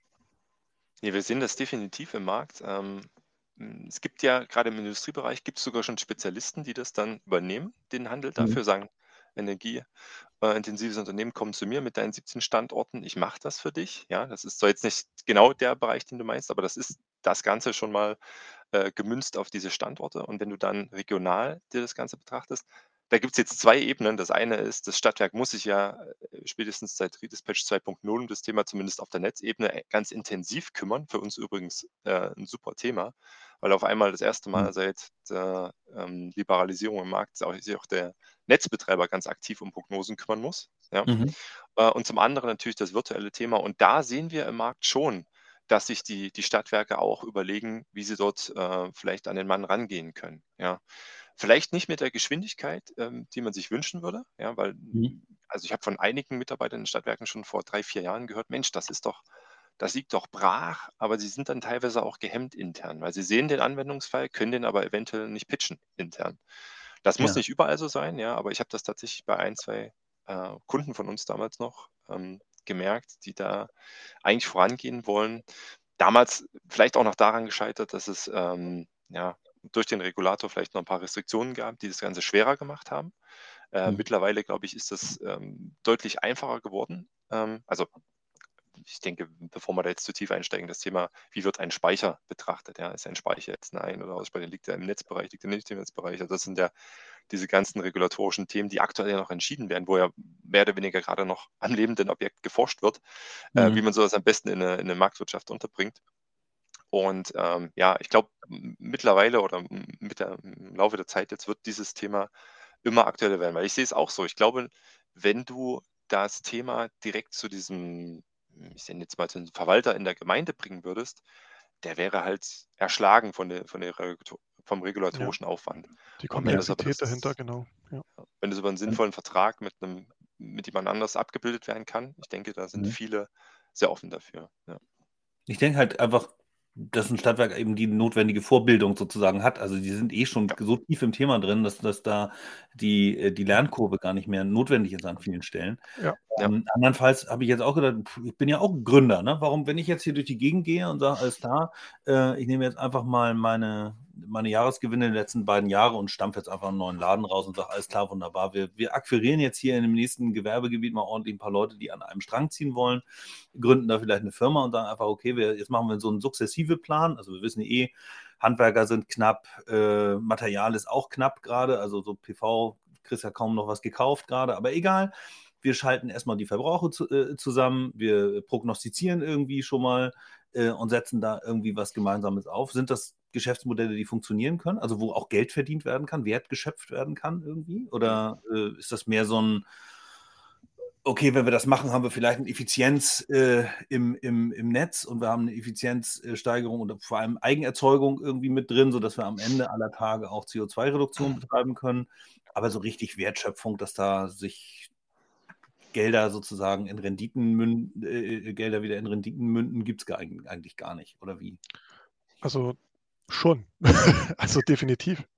Ähm, du hast jetzt, ich glaube, fünf verschiedene äh, Benefits angesprochen. Wenn du jetzt losgehst und sagst, äh, fangen wir mit äh, einfach mal Imagegewinn an. Fangen wir mit den einfachsten vielleicht, ne, einfachst vielleicht nicht, aber ja, fangen wir mhm. einfach mit dem Imagegewinn an, wo wir ganz einfach sehen, okay, ähm, wir gründen eine Firma, wir wollen das Ganze hier intelligent und smart und äh, möglichst äh, äh ökonomisch und ökologisch vertretbar machen und ihr könnt mhm. sogar dabei was verdienen. Das können wir umsetzen, ja. Äh, mhm. Äh, erster Punkt ganz klar erfüllt. Also die Öffentlichkeitswirksamkeit für regionale Firmen wäre auf jeden Fall da, weil wir vorhandene Ressourcen, die wir jetzt mit unserem Produkt äh, bemessen und äh, optimal einsetzen können, ganz einfach auch äh, sehr, sehr stimpel, simpel steuern können. Mhm. Und das mit Hilfe von unserem Tool, wo wir ganz einfach sagen, okay, äh, ihr habt gewisse äh, Variablen bei euch im Unternehmen vorliegen. Ihr habt vielleicht eine PV-Anlage auf dem Dach, der andere hat vielleicht einen Speicher, der andere hat vielleicht äh, PV-Fahrzeuge, die er darüber gerne laden möchte und möchte da vielleicht eine ganz, äh, ganz, ganz kleine äh, Spitzenlastreduktion darüber hinaus haben. Und äh, jeder Unternehmer weiß, je geringer meine Spitzenlast ist, desto weniger muss ich natürlich dann auch am Ende äh, an den Energieversorger abtreten. Und es sind mit äh, am Anfang schon ganz, ganz kleine Sachen, wo man sagt, okay, selbst wenn wir die Verbräuche einfach mal sichtbar machen und die vielleicht auf ein Band übereinander legen, um zu sehen, ähm, was sind denn äh, die Verbraucher bei euch im Unternehmen? Kann man ganz mhm. leicht schon erste Maßnahmen daraus feststellen und dann sukzessive sich weiterentwickeln. Man muss ja nicht direkt mit einem Regelenergiemarkt anfangen ja, oder mit einem, äh, äh ich äh, möchte meine vorhandenen äh, Möglichkeiten von der PV-Anlage an der äh, Strombörse verkaufen. Damit muss man ja nicht anfangen, ja, wie gesagt, sondern mhm. man kann ja erstmal mit einer cleveren Einschaltzeit von Maschinen vielleicht beginnen. Mhm. Und äh, ich, da kommt auf jeden Fall eine Rendite rum. Wir haben bis jetzt noch kein Unternehmen, wirklich kein Unternehmen bei uns gehabt, was noch nicht eine äh, äh, ja, eine verbesserten monetäre Situation bekommen hat, nur weil wir die Daten angeschaut haben. Es ist immer was Besseres dabei herausgekommen. Und das also kann man natürlich ganz einfach nutzen. Menschen müssen, wollen ja auch irgendwie Geld investieren. Zinsen sind aktuell nicht besonders äh, groß, also steigen vielleicht gerade wieder ein bisschen, aber ich sag mal, die klassische Lebensversicherung ist äh, de deutlich schlechter sozusagen, als sie vor 30 oder 40 Jahren war. Ähm, und äh, Anlagesituationen werden oder Anlagemöglichkeiten werden hier und da immer noch gesucht und auch irgendwie neu ausprobiert. Sowas könnte ja auch eine interessante Geschichte sein, wenn ich ein großes virtuelles Kraftwerk unter vielen auch Privat- oder kleinen Unternehmern irgendwie schaffe kann man da auch investieren und was aufbauen. Ist aber gerade wahrscheinlich eher so eine fliegende Tüte in meinem Kopf. Ich weiß gar nicht, ob sowas aktuell gedacht wird oder ob man da irgendwie theoretisch äh, auch Möglichkeiten hat. Was ich, seht ihr da welche? Ich glaube, wir sehen es dann eher andersrum im Markt, dass Leute versuchen, sich von bestehenden Anlagen, äh, kann ja auch eine, eine Investition am Anfang sein, so eine, so eine Scheibe zu holen, so eine Tranche zu holen und mhm. dann eher physisch äh, oder nicht physisch, sondern virtuell einen Teil von dieser physischen Anlage besitzen, um dann darüber dann eben auch eine mhm. Rendite zu erwirtschaften. Das sieht man auf jeden Fall, das ist auf jeden Fall interessant. Ähm, wenn es dann das direkt nicht, ich sag mal, ein Finanzinvestor ist, also einer, der einfach nur Geld damit verdienen will, sondern tatsächlich jemand, der auch mit der, der Anlage das dann was tut, also mit dem Strom was tut, äh, das ist auf jeden Fall, da sind wir dann, äh, schlagen wir wieder mehrere Fliegen mit einer Klappe. Also das passiert auf jeden Fall. Da haben wir wieder das Thema, oh, ich habe mich mit meinem, meinem eigenen Grünstrom versorgt. Ja. Mhm. Besitze zwar nur virtuell was davon, habe aber äh, eben diesen, diesen äh, grünen Daumenabdruck irgendwo erzeugt. Mhm. Äh, und auf der anderen Seite natürlich auch mh, hm, das, was ich an Energieverbrauch habe, tatsächlich dann auch irgendwo äh, ein Stück davon besorgt. Das sind auch die Geschäftsmodelle, die wir immer mehr sehen im Markt, also dass dann versucht wird, über diese virtuellen Scheiben seinen eigenen Energiebedarf schon äh, irgendwo basemäßig zu füllen. Äh, das Thema PPAs ist da an der Stelle wirklich das, was ich an jeder Ecke höre. Also nicht erst seit mhm. heute, aber äh, schon ein bisschen länger und wo dann auch ähm, ganz interessante Dinge jetzt momentan entstehen. Also mit einem Kunden überlegen wir jetzt gerade, äh, in der Vorphase, wenn der Kunde sagt, ich möchte jetzt weg von meinem klassischen ähm, Energieversorger und möchte mich ein bisschen hinentwickeln, ein bisschen diversifizieren in meinem, ähm, ja, in meinem Energiemix, den ich beziehe, sag mir doch mal, mhm. welche PPAs soll ich mir besorgen? Ja, also welche, mhm. welchen Energiemix aus PPAs kann ich denn machen, damit ich zumindest eine gute Base habe äh, den Rest, ja, den können wir dann schon noch über einen Dienstleister ähm, an der Börse für morgen besorgen, aber der Rest, den möchte ich gerne über PPAs haben. Und auch da sehe ich dann wieder Stadtwerke ähm, in der Möglichkeit, sich diesbezüglich besser aufzustellen. Also die, mit denen wir bis jetzt drüber sprechen, sind halt eher äh, neue im Markt oder auch Berater im Markt, die sich mit dem Thema auseinandersetzen. Aber ich glaube schon, dass da auch ein Stadtwerk selber ein gutes Geschäftsmodell hintersetzen könnte und sagen könnte, hey, mhm wir versorgen euch jetzt eben, ist ja, wird ja schon länger angeboten, dass man dann Energiemix einkauft. Aber wir versorgen euch jetzt tatsächlich mal mit den PPAs, die ihr euch ausgesucht habt, oder wir haben ein großes Potpourri an, an Energieversorgungsmöglichkeiten, die wir uns einkaufen könnten. Nicht nur mhm. A, B, C, sondern eben A bis Z, die mhm. ihr euch irgendwo aus einer Tüte rausholen könnt. Beziehungsweise wir überlegen sogar, was für euch am sinnvollsten ist. Mhm. Ja, das Thema. Genau. Ist, also gut, es gibt natürlich äh, so viele Gedanken, die, die man dazu haben kann. Ne? Klar, also es gibt eben Leute, die, weiß ich nicht, die wollen eine, eine kleine Energieerzeugungsanlage bei sich aufs, aufs Dach schmeißen, die vielleicht sogar noch irgendwelche Garagen und Carportdächer äh, haben, die sie auch noch irgendwie belegen könnten, aber dann am Ende irgendwie viel mehr erzeugen, als sie äh, tatsächlich selbst verbrauchen können. Und dann haben wir wieder das Thema Einspeisevergütung, das auch nicht mehr so super attraktiv ist. Also kommt das Thema Speicher dazu. Wenn man ja. sich jetzt zusammen äh, mit einer ganzen Nachbarschaft irgendwie wiederum äh, zusammenschließt, äh, kann man vielleicht tatsächlich irgendwie so Mengen äh, erzeugen, die dann wieder, wenn es auch nur kleine PPAs sind, sozusagen, die man darüber dann vergeben kann, aber wenn, wenn Automatismen dafür sorgen, dass die Effizienz gewahrt bleibt, dann äh, ja. sind ja auch so Mikrodinge vielleicht gar nicht so undoof. Ähm, und äh, andererseits ist natürlich auch so, da kommen wir wieder in diese Kapitalanlagegeschichte, warum muss es immer die Hausbank vor Ort sein, die das äh, finanziert? Warum kann es nicht auch eine Gruppe von Leuten sein, die dann am Ende vielleicht sogar in, in, in Mietsituationen wohnen, wo gar keine Möglichkeit der Eigenerzeugung besteht, die aber irgendwie sich doch beteiligen wollen auf der einen Seite, ein bisschen dafür sorgen wollen, dass mehr grüner Strom ins, ins Netz kommt überhaupt äh, und andererseits vielleicht auch nochmal das ein oder andere an Cent in, in Rendite irgendwie auch haben möchten daraus. Ja. Äh, alles, glaube ich, Szenarien, die gut sind.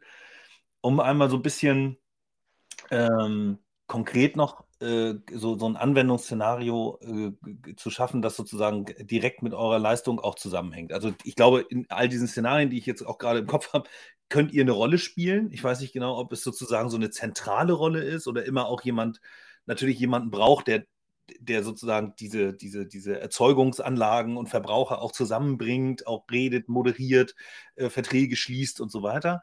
Ähm, aber wenn ihr jetzt so ein, so ein Lieblingsprojekt mal äh, raushaut und sagt, okay, das war jetzt was, das ist ein, ein, tolles Teil, kann ein guter Leuchtturm werden und ist ein tolles Szenario, das wir auch vertrieblich, marketingmäßig gerne benutzen wollen, um andere darüber aufzuklären, was mit uns möglich ist. Was wäre das? Also es gibt verschiedenste äh, Beispiele, wo wir sagen, wir haben hier Leuchtturmprojekte, ähm, sei es von der Einfachkeit äh, her, wie man uns erreicht, wie man unser Produkt bedienen kann, ähm, wie schnell man sich an uns äh, anbinden kann, dass innerhalb von ein bis zwei Stunden Services miteinander ver vernetzt werden kann, äh, um halt erste Ergebnisse zu erhalten, um unsere Prognose zu nutzen. Dann gibt es halt natürlich auch Projekte, wo wir sagen, okay, wir sind äh, Weltklasse in der Güte, wo wir sagen, okay, wir haben uns gegen eine hausinterne spezialisierte Leistung durchgesetzt, also eine, eine eigen konstruierte Lösung für einen Fernwärme, äh, für ein Fernwärmenetz, wo wir einfach eine bessere Prognose durch unsere KI geleistet haben. Und äh, es gibt natürlich dann, also das sind die ganz, ganz kniffligen Sachen, auch so Challenges, was der Andi vorhin berichtet hat, wo wir uns auch durchsetzen gegen gestandene Analysten, nicht nur in der Zeit, auch in der Qualität und das sind halt äh, schon Leuchtturmprojekte, also um das auch äh, konkret nennen zu können, das ist äh, zum Beispiel mit Stadtwerken äh, Duisburg, mit denen wir da zusammenarbeiten, oder mit einem Stadtwerk aus äh, der Schweiz, mit den AEW-Unternehmen oder auch Projekte mit der Deutschen Bahn, die wir da schon realisiert haben, wo es um Schienenheizung ging. Also es sind halt schon ziemlich coole, variantenreiche ähm, Projekte, die wir da äh, gefahren haben und auch erfolgreich gefahren haben. Du hast jetzt gerade die Stadtwerke Duisburg erwähnt. Das hat mich gerade äh, gedanklich in einen anderen Kontext reingeworfen, weil wir mit, Okay. mit, mit der DVV, also mit, mit Ja, äh, genau. Duisburger Verkehrs- und Versorgungsbetrieben ja, Ja, ich weiß immer nicht, welches V als erstes kommt. Entschuldigt, es könnte auch das weiß niemand. Das weiß niemand. Genau, da, äh, die realisieren ja auch gerade eine Smart City-Plattform, ähm, die am Ende ein, ein Fenster zum, zum Bürger, zur Bürgerin hat. Das läuft gerade über die über eine City-App. Ähm, Habt ihr ähm, im, in so einem Kontext, in so einer Smart City-Anwendung sozusagen irgendwas, wo ihr sagen würdet, äh, da haben wir mit Prognosegeschichten hinsichtlich äh, Ladesäulen oder, oder ähm, ja, Gesamtladeinfrastruktur für, für, für, für Fahrzeuge irgendwie oder so, Erfahrungen oder, oder äh, Ideen und Konzepte, die man da gut umsetzen kann, wo man wirklich auch einen schnellen, direkten Nutzen erzeugen kann? Vielleicht ein Wort, ähm, bevor Mhm. ich dann auf die konkrete Umsetzung eingehe, ähm, Mhm. was wir eigentlich tun. Ich hatte ja gesagt, Prognose und Optimierung. Unsere Idee war damals, ähm, weg von diesen Monolithen zu gehen und sagen: „Du hast eine fette Installation und damit gehst du los“, äh, und eher in die Richtung zu gehen, du hast einen ganz schlanken Service, den du anbietest. Und das war die Prognose im ersten Fall, das Optimierungsthema im zweiten Fall. Aber wenn man sich jetzt auf das Optimierungsthema bezieht, kannst du dir vorstellen, in dem Kontext, wie du es gerade genannt hast bieten wir ganz klassisch das Thema Prognoseerstellung, ja, als Service Mhm. und dementsprechend kommen wir tatsächlich jetzt schon bei einigen unserer Kunden in genau in dem Kontext zum Einsatz. Was wir aber nicht machen, ist die App zum Beispiel dazu zu bauen. sondern wir bieten das Thema Prognoseservice an. Und wir haben einen Kunden, der tatsächlich, oder zwei sogar schon, äh, die tatsächlich das in so einem Kontext schon umsetzen. Die sagen, ich habe hier eine Ladeinfrastruktur, nämlich meine eigene vor, vor Ort mhm. und benötige von euch äh, die Prognosen. Was wird an Last jetzt in, in dem Bereich, den ich, der mich interessiert, ähm, was wird hier passieren an, im Lastbereich? Ähm, gibt uns die Flexibilität vor. Also ich habe die Last, die es gegeben, die kann ich nicht beeinflussen. Ich habe die PV-Anlage, die ist auch so installiert.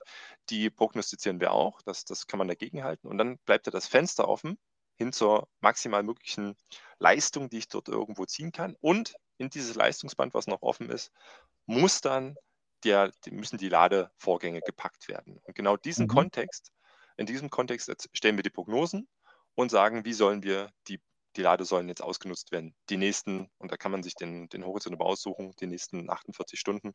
Äh, in den meisten Fällen guckt man ja wirklich den kurzen Zeitraum an, weil wenn jetzt ein Fahrzeug kommt, dann muss ich ja gucken, im Rahmen meiner lokalen Situation, das sind, in dem Fall sind es ähm, Mitarbeiter, die von 8 bis 16 Uhr dort arbeiten oder vielleicht auch bis 18 Uhr und in der Zeit vielleicht auch ihre Autos wieder vollladen wollen.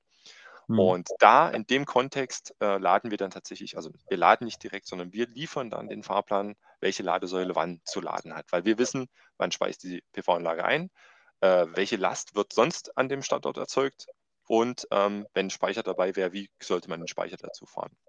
Und dann kann man eben dort auch den Fahrplan für die Ladesäulen machen. Und in einem anderen Kontext mhm. ähm, haben wir das Ganze auch, Smart City ohne Ladeinfrastruktur beziehungsweise ist die auch dabei, aber die steuern wir dort nicht. Und da geht es dann wirklich nur darum, dass wir das Thema der Prognosen für die Einzelverbraucher, die uns gegeben werden, liefern. Und ähm, der, da ist das, die Laderoutine vor Ort ist noch ein bisschen einfacher. Da kommen wir nicht an die Laderoutine selbst ran, sondern die geht dann nur über so ein ganz einfaches ähm, äh, so einen ganz einfachen priorisierten Algorithmus, weil da eben auch noch der Chef mitlädt, ja, und dann auch noch mhm. gibt so eine, ja, so eine, Arch also so eine Hierarchie, ne? Okay, jeder, Mensch, jeder, Mensch, ist gleich. Ich würde das Gleiche gern bei Ladern sagen, aber nicht jedes Lade, äh, Ladeverhalten ist gleich, ja. Aber man, könnte, man könnte zum Beispiel sagen, die in Zukunft äh, auch im Einsatz befindlichen Feuerwehr- und äh, Polizeifahrzeuge könnten mit einer Priorisi Priorität ja. geladen sein und äh, dann, dann, würden wir sozusagen diesen, äh, diesen Status äh, äh, Chef raus rauskriegen darf. So. Exakt, genau. Ja. Ähm, aber genau, also wenn ihr jetzt sozusagen solche Informationen liefert, ihr kriegt jetzt irgendwie, ihr, ihr, müsst, ihr braucht ja Informationen, um die Prognose zu erstellen. Da kriegt ihr wahrscheinlich irgendwas auch von einem Wetterdienst und auch vielleicht von lokaler Sensorik, was für mich ja immer so ein, so ein, so ein Pfahl im Kopf ist, wo ich denke, was hat denn jetzt der Bürger von diesem verdüsten LoRa waren. An so vielen Ecken und Kanten werden, werden Daten und, und, und Informationen erfasst, wo ich denke, da wird einfach nur irgendwie Fördergeld abgemolken, aber am Ende habe ich irgendwie gar keinen echten direkten Nutzen. Ja. Wenn man jetzt weiß, da, ich erfasse über Sensoren Informationen, lokale, es gibt so lokale Starkregenereignisse mit Okeanos, weiß ich, Benjamin Mewis, mit dem habe ich mal äh, eine Folge gemacht. Das fand ich hochspannend, weil, weil man irgendwie über den normalen Wetterdienst gar nicht alle lokalen Informationen kriegen kann. So, und da macht es total Sinn. Ähm, und da habe ich das, habe selbst ich das verstanden. und äh, also all diese Informationen fließen ein und jetzt weiß ich, okay, über diese PV-Anlage, die im städtischen Raum irgendwo auf irgendwelchen Dächern liegt, da werden Ladesäulen bespeist, gespeist. Und jetzt habe ich da eine tolle Prognose. Da liegt auf einmal viel Energie an, sozusagen. Er kann also richtig geladen werden. Ich habe aber gar nicht so viele Leute, die da laden. Ähm, das heißt, ich könnte jetzt über eine Smart City App eine Push-Nachricht an alle rausgeben, die erstens in ihrem Sta vom Standort her äh, in der Nähe einer Ladesäule sich befinden, äh, zweitens angegeben haben, dass sie ein Elektrofahrzeug fahren äh, oder auch von mir aus ein mhm. Elektrofahrrad ähm, und einfach äh, die Nachricht geben, so, aktuell kriegst du für einen vergünstigten Kurs, äh, kannst du hier Ladestrom holen, weil äh, der ist jetzt gerade einfach da. Mach's doch einfach, weil wir haben mit drei Ladesäulen frei, fahr hin, auch wenn dein Akku noch halb voll ist, nutzt die Zeit. So eine Szenarien sind doch, sind die ja, denkbar Absolut einerseits. denkbar, ja. Genau. Und da brauchen wir genau die Vordenker, im, ich sage mal, klassisch gesehen schon im Stadtwerk oder aber auch jemand, der neu gründet, ist ja egal, der sich so ein Geschäftsmodell mal sinnvoll überlegt. Was wir liefern dafür ist die Algorithmik. Also wir kennen Mhm. die Flexibilitäten, wir wissen, was offen ist. Was wir nicht machen, ist selber dort tatsächlich in, in den Vordergrund treten und sagen, Mhm. ähm, liebe, liebe Kunden, schaltet euch doch zusammen an der Stelle, sondern wir bringen die, und wenn es da jemanden gibt, der mal ein Geschäftsmodell in die Richtung entwickelt, ja, der ich beliefere euch jetzt kurzfristig mit der Info, lade mal, weil es jetzt gerade ja. günstig ist. Mhm. Oder äh, sogar noch ein Stück weiter geht und sagt, ich beliefer, ich beliefere euch sogar damit und ich nehme euch die Entscheidung ab. Ja? Ähm, bestellt einfach bei mir und dann kriegt ihr die Info und dann, wenn ihr, wenn ihr abnehmt, wird dann von mir noch mit einem Bonus irgendwie belegt. Ne? Kann ja alles mhm. in so einem Geschäftsmodell mit drin sein. Dafür brauchen wir, glaube ich, jetzt ähm, mal wirklich die Leute, die aus dem Schatten treten und das tun. Wir mhm. sehen uns tatsächlich eher im Hintergrund als der Serviceerbringer, der dann dafür die Algorithmik bringt, also nicht denjenigen, der im Rampenlicht steht, sondern eher die Blackbox im Hintergrund, die dann mhm. die Berechnung vornimmt. Ja.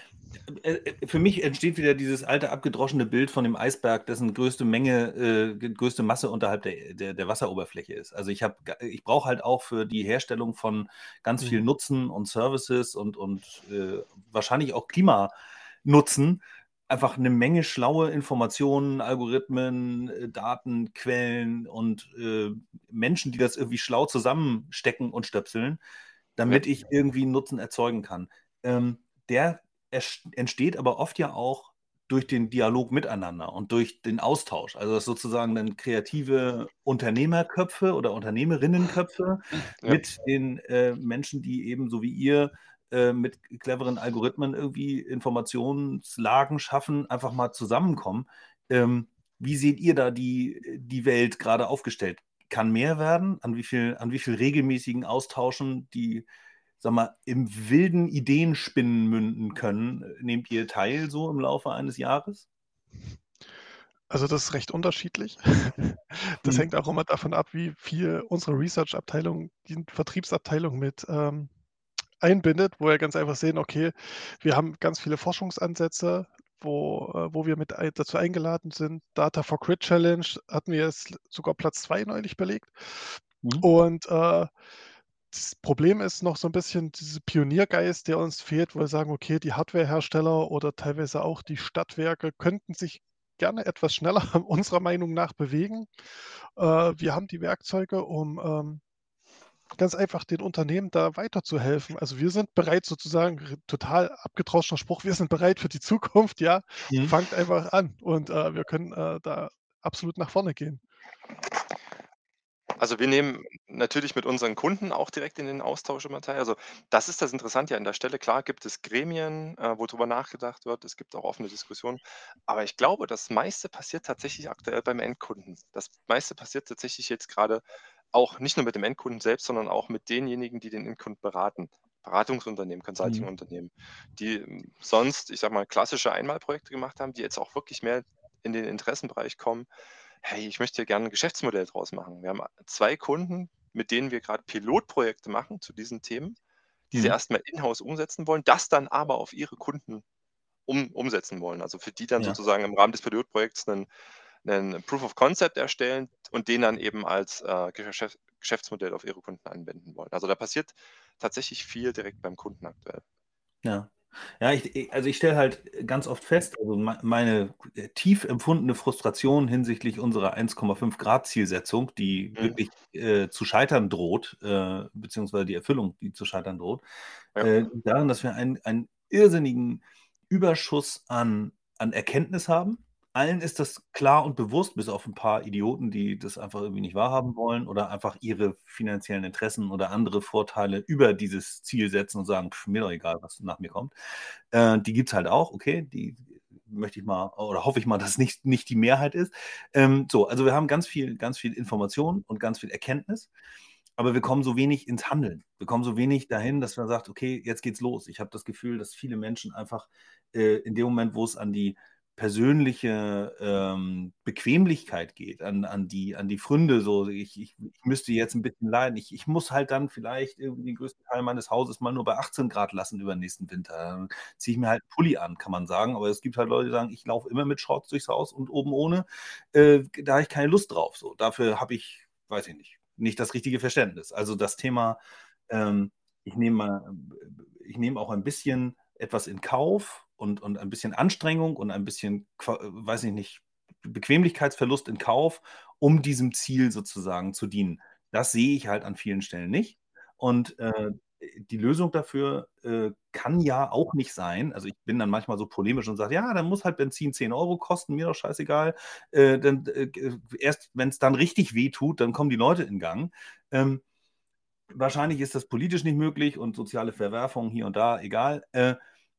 Ein anderer Weg wäre ja, etwas so bequem zu machen und über Leistungsangebote und auch dann damit natürlich zusammenhängende Geschäftsmodelle etwas so bequem zu machen und so convenient, dass man gar nicht anders kann als Verbraucher und sagen, naja, das, das, es kommt mir so automatisch ins Haus, super geil, mache ich. Ich stelle jetzt nochmal eine These in den Raum und äh, du hast es eigentlich sehr schön gesagt, es kommt automatisch ins Haus. Ich stelle jetzt mal die These ins Raum, in den Raum, dass es die, du hast es jetzt mit ähm, Bequemlichkeit ausgedrückt. Ich würde es auch mit Verständlichkeit ausdrücken wollen, weil ich mhm. glaube, dass das Thema Energieversorgung seit Jahr und Tag nicht im Hand vom Endverbraucher lag und dementsprechend ähm, auch von dem gar nicht verstanden wurde, ein Stück weit. Warum auch? Er musste sich bis jetzt nicht drum kümmern, er hat was unterzeichnet. Und ich glaube, das wird auch ein Stück ja. weit so bleiben, weil ja doch da ähm, ein paar Mechanismen drinstecken, die man sich schon mal überlegt haben muss.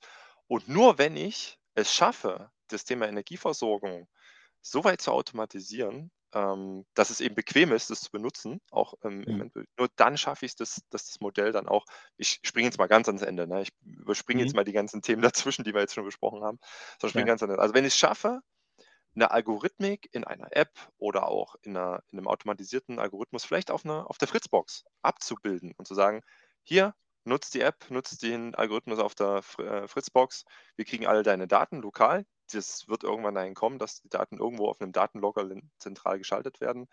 Äh, wir erstellen dir die Prognose, wir gehen für dich an den Markt und suchen dir für jeden Zeitpunkt, Intraday, Day Ahead, langfristig die besten Verträge raus, die beste Energieversorgung, kostet nur noch ein Drittel von dem, was es vorher gekostet hat und los. Ich glaube, in dem Moment, da kriegst du den Endverbraucher abgeholt, weil der hat Ja. keinen Plan welche Energiemärkte es gibt. Der hat auch, wird es auch in Zukunft nicht haben. Der hat auch keinen Plan, wie man am besten Prognosemodelle erstellt. Also alle Ketten, die da äh, von A bis Z passieren, kannst du nicht passieren. Und das ist wieder unsere Vision, ich habe es am Anfang erwähnt, Prognose für die Oma, natürlich auch Energiebeschaffung für die Oma, wenn du so willst. Und das mhm. ist auch unsere Vision, mit der wir tatsächlich 2016 gestartet sind, dass das mhm. irgendwann mal ein Nukleus an unserer Algorithmik bei jedem Endverbraucher zum Einsatz kommt, um eben A, die Energieziele irgendwo, also die, die, die, die Umweltziele zu erreichen, weil nur wenn ich dezentralisiere, kriege ich das hin. Und mhm. B, aber eben auch äh, den Endkunden direkt zu erreichen. Ja. Klar, das ist jetzt fürs Stadtwerk, ähm, ne, ist die Frage, aber selbst wenn man die, äh, die Informationen, die so erarbeitet werden, poolt und über den Stadtwerks äh, Vertriebsnummer dann abbildet, ist ja auch super. Ja? Dann ist ja auch allen geholfen. Ja. Aber das ist schon unser Ziel. Und nur wenn du das eben einfach machst und be bequem machst, kriegst du das auch beim Endkunden unter. Ja. Das merkt man jetzt schon bei den energieintensiven Unternehmen. Auch da ist einfach der, wenn das groß genug ist, gibt es einen Energiemanager, der kennt sich damit auch aus. Aber wenn es so ein mittelständisches Unternehmen ist, ist das Thema Energie wichtig. Ja, auf einmal ein Drittel aller Kosten aus Energie. Vorher war es nur ein Zehntel. Ja, auf einmal mhm. ist ein Drittel. Aber das, das Know-how drumherum ist einfach nur bedingt da. Äh, du hast es gerade, du hast den, den Kreis gerade schön, schön rund gemacht. Also von der Oma am Anfang, die du erwähnt hast, jetzt mhm. äh, zum, zum Schluss nochmal, ich glaube, ist klar geworden, wo, wo, auch euer Leistungsbereich liegen kann. Und auch dieser Leistungsbereich muss, den muss es einfach geben. Ähm, ja. Und man muss einfach auch gucken, natürlich, wo die Geschäftsmodelle einzelner bleiben. Also kann sich ein Stadtwerk so platzieren, dass praktisch die zukünftig wegbrechenden Gasgeschäfte äh, und, und, und Erlösquellen und, und Deckungsbeitragsquellen, die es gibt, kompensiert werden können oder muss sich da auch was ändern? Also nur an Dingen festhalten, nur weil es sie immer gab, war schon immer eine schlechte Idee. Ähm, äh, und das, ich sag mal, der, äh, der Anstoß oder beziehungsweise die Motivation, etwas zu verändern, kommt ja auch so ein Stück weit aus äh, der Existenzbedrohung irgendwie. Finde ich ja, nicht so verkehrt. Ja, ja. Also ja, treibt, treibt, Selbstständige im Grunde genommen auch an, seit es das Thema Selbstständigkeit gibt. Ähm, sehr schön. Also ich äh, würde tatsächlich einmal so, so, so, rund zum, zum Abschluss kommen, vielleicht, äh, um nochmal einmal äh, die Möglichkeiten zu erwähnen, wann man sich so sehen kann. Äh, wir haben den äh, SIT, den Stadtwerke Impact Day, und da haben wir auf jeden Fall die Chance, nochmal irgendwie vielleicht mit anderen Startups und auch mit. Stadtwerke-Mitarbeiterinnen genau. da irgendwie ins Gespräch zu kommen. Ich finde es hochspannend. Ich glaube, es ist einfach total sinnvoll und nutz, nutzenstiftend, wenn sich schlaue Menschen mit, mit, mit guten Gedanken und auch von vielleicht manchmal auch total durchgedrehten Gedanken irgendwie zusammenfinden, um zu überlegen, wie können wir diese Welt ein ganz kleines bisschen besser machen. Ich glaube, ihr habt ein, ein äh, tolles Puzzlestück dafür, um einen Beitrag dazu zu leisten. Das finde ich super spannend und gut. Und deswegen ja. ähm, ist es das auch wert, äh, verbreitet zu, zu wissen, sozusagen. Und auch wenn, wenn dieser Podcast nur einen kleinen Teil dazu beiträgt, aber ja, die kleinen Stückchen machen am Ende vielleicht doch ein großes Mosaik. Ja, habe ich was vergessen? Haben wir was vergessen? Nein, wir sind ja bei euch beim Event dabei und freuen uns da ja auch auf einen regen Austausch. Und das hat vielleicht auch ein bisschen gefehlt in der digitalen Zusammenarbeit mit wen auch immer. Dass Mhm. so diese, dieser Kreuz, also man ist in seinem Silo, obwohl man das eigentlich nicht mehr haben will, unterwegs. Man hat seine Standardkontakte sozusagen, aber so mal nach links und rechts wird es gefühlt schwerer zu schauen, weil diese Veranstaltungen mit den Vernetzungen äh, einfach gefehlt haben. Also es Mhm. gibt zwar Online-Veranstaltungen, ah, dann schaue ich mir halt den Vortrag an, habe aber nicht die Diskussionsrunde danach mit der, mit einer zufälligen Person, mit der Mhm. man sich dann äh, austauschen kann. Und das hat äh, meiner Meinung nach gefehlt. Und wir freuen uns dann natürlich auch auf der äh, Party Wissensparty, würde ich sagen, ja. Mit, Ja, kühlen. Getränken. Mit kühlen Ja. Getränken, ja, da freuen wir uns schon mega drauf und äh, sind schon ganz gespannt. Ja, Ja, cool. und natürlich, Matti, auch vielen Dank. Also die eine Sache ist dann, eine Algorithmik zur Verfügung zu stellen, ein Puzzleteil zu sein. Aber wenn es niemanden gibt, der vom Puzzleteil erzählt, an, deiner, an der Stelle nochmal herzlichen Dank, dass wir das auch nochmal kundtun durften, was wir tun. Ja. Ja, Ja, also gerne. du hast es angesprochen, nur wenn es jemanden gibt, der dort irgendwo auch die Leute zusammenbringt, können wir dann auch, oder, die, oder kundtut, was es gibt, können wir da auch Mhm. irgendwo zum Einsatz kommen. Genau. Und vielleicht haben wir ja zum nächsten Sit, der ja wieder am letzten Donnerstag im Januar 2023 stattfindet, also am 26. Januar ist es diesmal. Vielleicht schaffen wir es ja, dass wir, dass wir einen coolen Case mit einem eurer Kunden irgendwie äh, zum Anfassen irgendwie für, für die ganzen anderen äh, lieben äh, Innovatoren und Innovatorinnen im Sit sozusagen mal zusammenstellen können. Würde mich sehr, sehr freuen, wenn ihr da was habt. Ebenfalls, ja. Ja, auf jeden Fall bleiben wir da in Kontakt. Da haben wir richtig Bock drauf. Cool. Dann vielen Dank. Bis dahin. Ich danke euch. Vielen Dank. Bis dahin, danke. uns. Bis dann.